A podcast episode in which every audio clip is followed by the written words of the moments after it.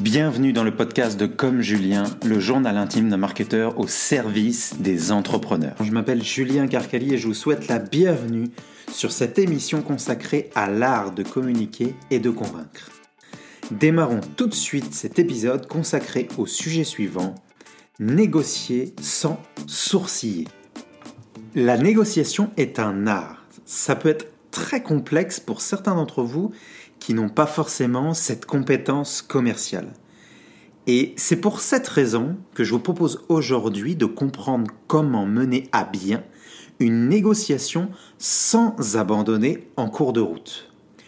On va exposer tout de suite le problème qui existe dans les négociations en règle générale. Et on va prendre un exemple qui est euh, connu de la majorité des gens, l'exemple du couple. Par exemple, une, engueulade typique, genre j'aime bien tes parents mais on les voit trop. Une engueulade qui éclate entre vous et euh, la personne qui vous accompagne. Comprenez que plus vous accordez de l'attention aux opinions que les autres auront sur vous ou sur leurs besoins ou sur vos services si l'on parle de relations professionnelles, moins vous passerez de temps à résoudre les conflits qui existent entre eux et vous, ou pour notre exemple, entre la personne qui vous accompagne et vous. Se disputer à propos des opinions, c'est complètement inefficace. Ça amène une certaine instabilité dans la, dans la relation. Et le problème, c'est que il existe trois critères pour une bonne négociation et la plupart du temps on l'oublie. Premier critère, un accord intelligent entre deux parties. Deuxième critère, l'échange qui doit être efficace. Et ça doit être votre objectif. L'issue, c'est le troisième critère, qui doit améliorer et non pas abîmer la relation entre les parties. Tout cela et ces trois critères permettent de dire à l'autre ce que vous souhaitez et de créer une encre dans une situation stressante et incertaine. Et l'objectif est donc euh, l'échange de points de vue, non pas sur les opinions que chacun a, mais réellement sur le problème qui existe. Être sympathique, clairement, n'est pas la solution. Je vais vous donner trois typologies de personnes. La première, c'est le négociant docile. C'est celle qui, euh, donc c'est cette personne qui fait des offres et des concessions, qui fait confiance à l'autre, qui est gentil et qui évite la confrontation. À l'opposé, il y a le négociant dur, deuxième typologie de personne. Et là, cette personne, elle voit l'objectif comme une victoire, non comme un accord. Elle demande et ne fait aucune concession. L'objectif n'est pas la bonne entente pour elle.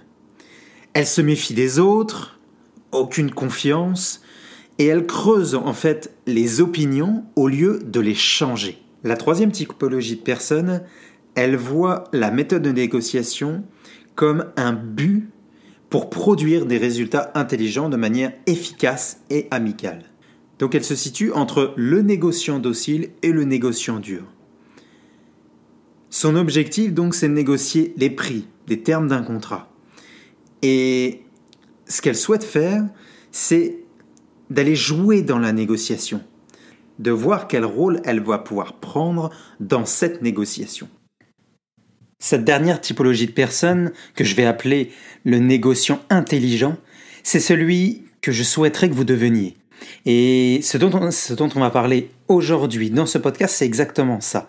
C'est devenir un négociateur intelligent et euh, comprendre les mécanismes de la négociation et pouvoir les appliquer dans notre vie quotidienne professionnelle. Et pour cela, il existe une méthode implacable pour bien négocier et je vais vous la dévoiler tout de suite. Il y a quatre points dans cette méthode. Premier point, et d'ailleurs ils sont indissociables. Hein. Premier point, tout d'abord, séparer les gens du problème. Ça, c'est le premier point. Deuxième point, focaliser sur les intérêts et non pas sur les positions. Troisième point, inventer des options pour des gains mutuels. Quatrième point, insister pour utiliser des critères objectifs. Pour illustrer ce podcast et mettre en lumière cette stratégie pour pouvoir négocier correctement, je vous propose euh, différents extraits euh, sur euh, le film qui s'appelle À la recherche du bonheur en France ou au Québec, La poursuite du bonheur. Et ces, ces extraits vont vous aider à mieux comprendre comment fonctionne cette méthode des négociations. Premier point, séparer les gens du problème. Avant de rentrer dans le détail de cette méthode, ce que je voudrais vous faire, c'est un petit résumé du film pour celles et ceux qui ne l'ont pas vu. Chris Gardner, donc qui est joué par Will Smith, est un modeste représentant de commerce dont les revenus non réguliers sont précaires. Sa vie familiale s'en retrouve grandement affectée. Linda, sa, sa, compagne, peine à endurer leur train de vie. Découragée, elle délaisse Chris avec Christopher, leur enfant alors âgé de 5 ans. Tandis qu'il s'apprêtait pour la énième fois à promouvoir son invendable stock de machines médicales, Chris fait la rencontre d'un riche courtier en bourse et se découvre une ambition, devenir heureux, devenir courtier. Il cherche donc à rentrer chez Witter Reynolds, qui est donc un courtier. Et voici comment il rencontre le DRH de cette compagnie dans le hall d'entrée de la salle de bourse. Voici l'extrait. Je guettais le directeur des ressources humaines, Jay Twistle, dont le nom sonnait divinement à l'oreille, comme s'il allait m'offrir un emploi et la collade. Il suffisait que je lui montre que j'étais à l'aise avec les chiffres et avec le public. Bonjour, monsieur Twistle. Bien le bonjour, Jane. Monsieur Trousseau Bonjour. Chris Gardner. Enchanté. Je voulais vous remettre ceci en personne et faire votre connaissance. J'ai décidé de vous attendre. Ok. J'aimerais avoir l'occasion de discuter avec vous des faiblesses apparentes de ma candidature. On va d'abord regarder ça, euh, Chris, et on vous contactera au besoin, d'accord D'accord. Salut. Bonne journée. Vous aussi. Dans cet extrait, Chris Garner ne s'applique pas à se focaliser sur l'humain. Il est dans un hall bruyant et entame tout de suite la conversation sur son CV. Il parle des faiblesses apparentes de sa candidature, ce qui ne permet aucunement de créer un relationnel positif entre lui et son interlocuteur. En tant que négociateur, nous avons deux intérêts. Premièrement, la substance, deuxièmement, le relationnel. La substance, c'est le message que vous voulez faire passer. Le relationnel, c'est bien entendu la relation que vous voulez entretenir avec votre interlocuteur. Dans cet extrait, Chris Gardner ne négocie pas directement avec le problème de son interlocuteur.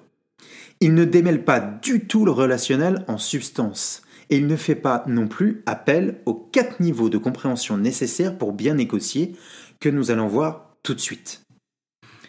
Premier niveau, c'est la perception. Deuxième niveau, c'est l'émotion. Ensuite, la communication et la prévention. Voici les quatre niveaux de compréhension. Et je vais vous les détailler tout de suite. Pour ce qui est de la perception, dans notre exemple, Chris Gardner ne fait preuve d'aucun effort en termes de perception du problème de son interlocuteur. Il ne se met clairement pas à sa place. Son, interlocuteur, il n'a pas le temps de lui parler. Et Chris Gardner déduit en plus les intentions de son interlocuteur par ses propres peurs. Ce que je veux dire, c'est qu'il voit la faiblesse de sa candidature et il en fait le centre du problème dès le début de la conversation. Durant l'extrait, vous pouvez déceler que son interlocuteur ne peut écouter Chris Gardner. Il ne peut discuter avec lui. Et Chris Gardner ne peut pas comprendre les perceptions de son interlocuteur à travers le brouhaha qui existe. Étant dans une salle passante au milieu de l'entrée de la compagnie, il n'est clairement pas au bon endroit au bon moment. Il regarde les opportunités agir aléatoirement sans pouvoir vraiment les attraper au vol. Sa proposition de valeur n'est pas en cohérence avec sa candidature. Bref, il est plutôt mal parti à ce moment-là. Le deuxième niveau de compréhension, c'est l'émotion. C'est la même chose d'ailleurs avec les émotions de son interlocuteur.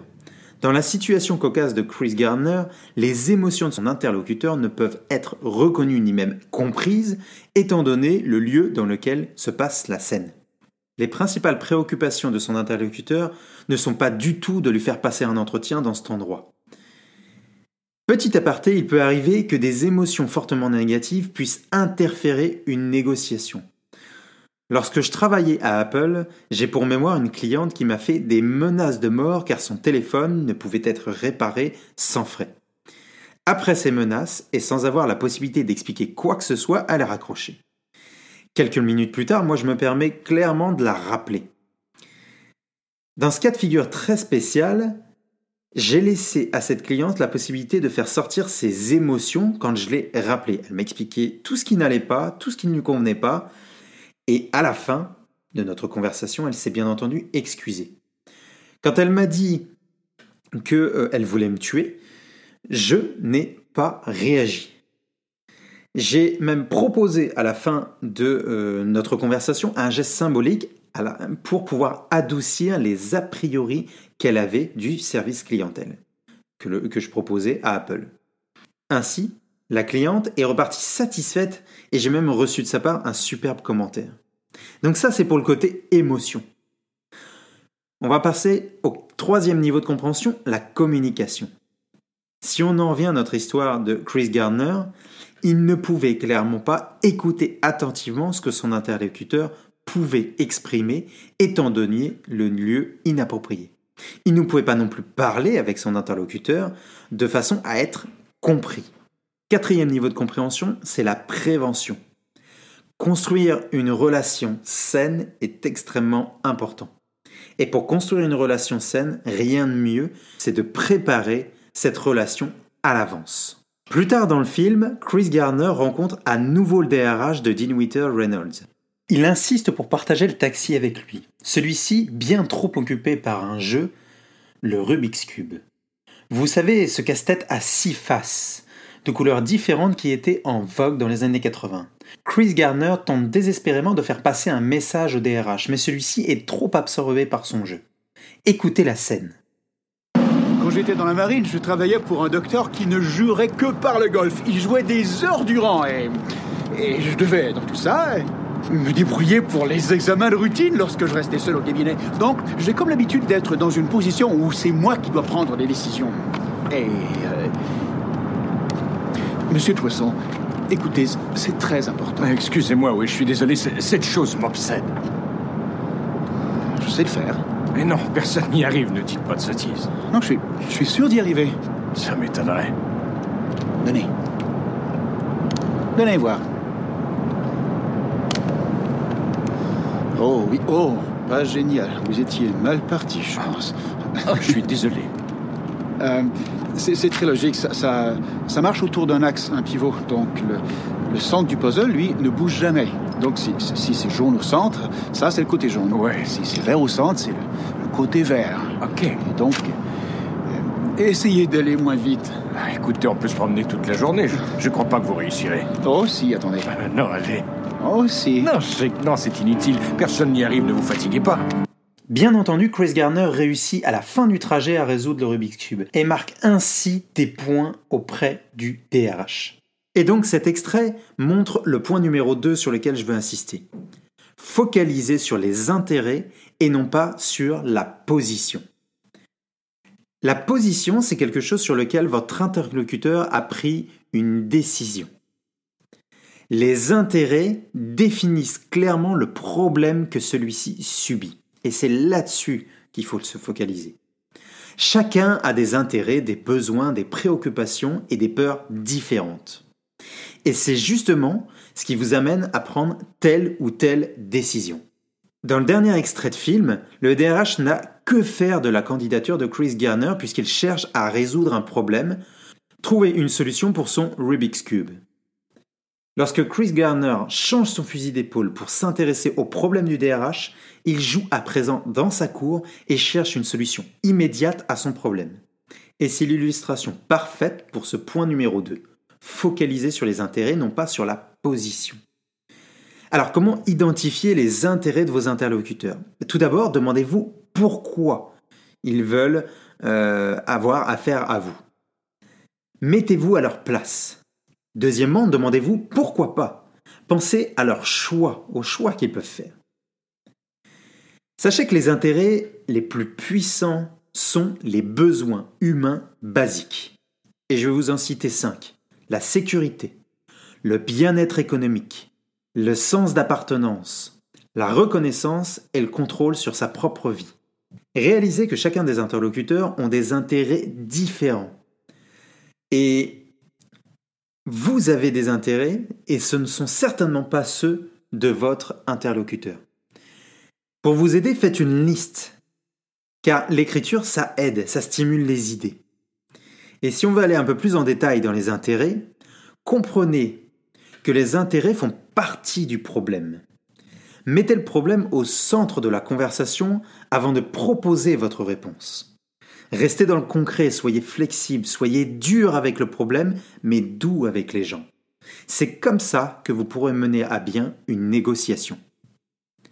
Donc ça, c'était pour le point numéro 2, focaliser sur les intérêts et non pas sur la position.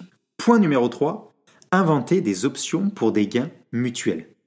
Ici, vous devez être créatif pour convaincre votre audience de vous faire confiance et de signer avec vous. Reprenons l'histoire de Chris Gardner. Plus loin dans le film, il réussit à obtenir un entretien, mais la veille, il se fait malheureusement arrêter par la police et passe la nuit dans le commissariat. Sans pouvoir prendre le temps de se changer, il fonce à son entretien et rencontre les membres du comité de sélection. Voici l'extrait. Je suis resté assis durant un quart d'heure à côté et je me forçais de trouver une histoire qui expliquerait ma présence ici, vêtue de la sorte. Et, je voulais arriver avec une histoire qui vous révélerait des qualités que je suis sûr vous admirez tous ici, comme le sérieux, ou l'assiduité, ou encore euh, l'esprit d'équipe, ou que sais-je. Et c'est drôle, rien ne m'est venu. Pour être franc, donc, on m'a arrêté pour non-acquittement de mes contraventions. Contraventions? Et j'ai couru jusqu'ici depuis le poste de police où j'ai passé la nuit. Et vous faisiez quoi avant de vous faire arrêter? J'étais en train de repeindre mon appartement. C'est sec maintenant? Je l'espère, oui. J'ai dit que vous êtes plutôt déterminé. Oh, il a fait le pied de grue devant l'édifice avec un gadget pesant des kilos durant plus d'un mois. Il dit que vous êtes brillant. Bien, je crois que c'est vrai. Et vous voulez apprendre ce métier Oui, c'est un métier qui m'intéresse. Avez-vous déjà commencé à vous documenter? Absolument, oui. Oh, un détail en passant.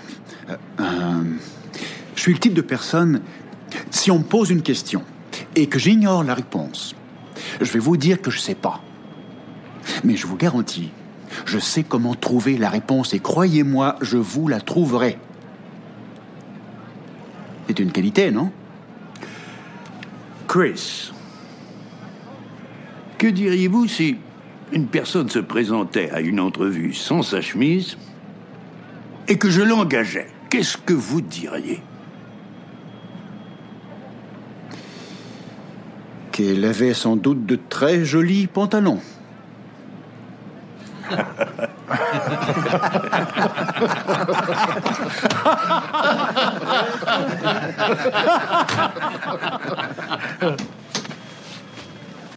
Dès le début de l'extrait, Chris Garner explique qu'il a fait un diagnostic de la situation et qu'il a cherché en vain une histoire à raconter aux membres du comité pour les convaincre de sa bonne foi.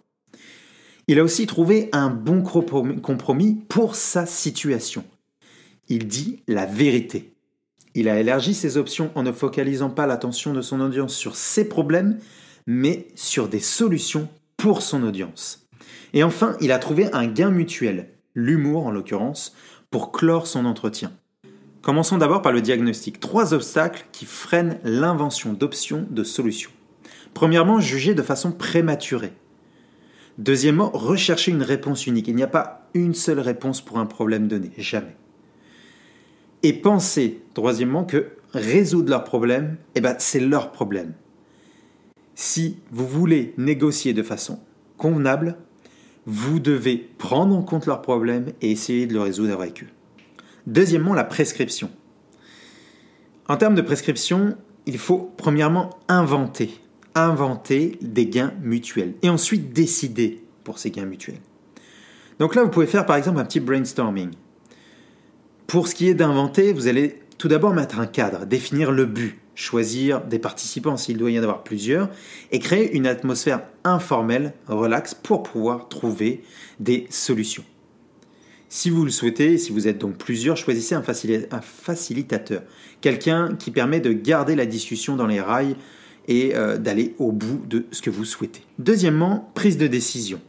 Pendant le brainstorming, vous allez essayer de clarifier les règles et réfléchir ensemble afin d'inscrire des idées, par exemple sur un tableau ou un mind map, sur comment euh, agir correctement en négociation.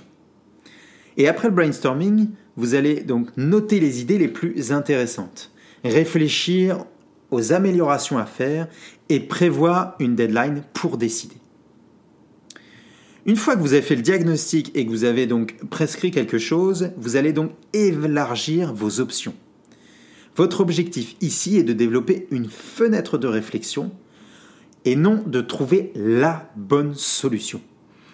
Regardez à travers différentes lunettes, inventez des partenariats possibles. C'est ça, élargir vos options. Essayez de trouver un maximum de possibilités aux problèmes qu'a votre interlocuteur. Dernièrement, une fois que vous avez élargi vos options, vous allez trouver des gains mutuels, comme l'a fait Chris Gardner. Identifier des intérêts partagés, assembler différents intérêts, démontrer leur préférence à vos interlocuteurs, faciliter leur prise de décision. Ça, c'est trouver des gains mutuels. Point numéro 4, insister pour utiliser des critères objectifs. Des critères objectifs, ce sont des standards, des procédures qui peuvent être équitables. L'objectif est que vous montriez votre transparence, votre efficacité auprès de votre public afin que celui-ci vous croit et vous fasse confiance. Et c'est donc ici que se termine cet épisode. Si vous avez aimé cette présentation sur l'art de négocier, pensez à vous abonner au podcast de Comme Julien pour ne pas manquer la suite. Que ce soit sur iTunes ou la plateforme de podcast de votre choix, vous pouvez trouver des instructions pour comprendre comment vous abonner en vous rendant sur juliencarcali.com slash podcast. Et pour finir, si vous avez apprécié l'approche que je propose sur la communication, eh bien j'ai besoin d'un petit coup de pouce. Tout d'abord, commencez par me laisser une évaluation sur la plateforme de podcast que vous utilisez, surtout si vous utilisez iTunes. Et ensuite, si cet épisode vous a été utile, partagez-le bien entendu avec une personne de votre entourage qui pourrait être intéressée. L'URL direct vers ce podcast est juliencarcali.com slash 4. Vous pourrez y trouver toutes les ressources dont nous avons parlé aujourd'hui. Je vous remercie de m'avoir écouté jusqu'au bout et je vous dis à la semaine prochaine pour un nouvel épisode.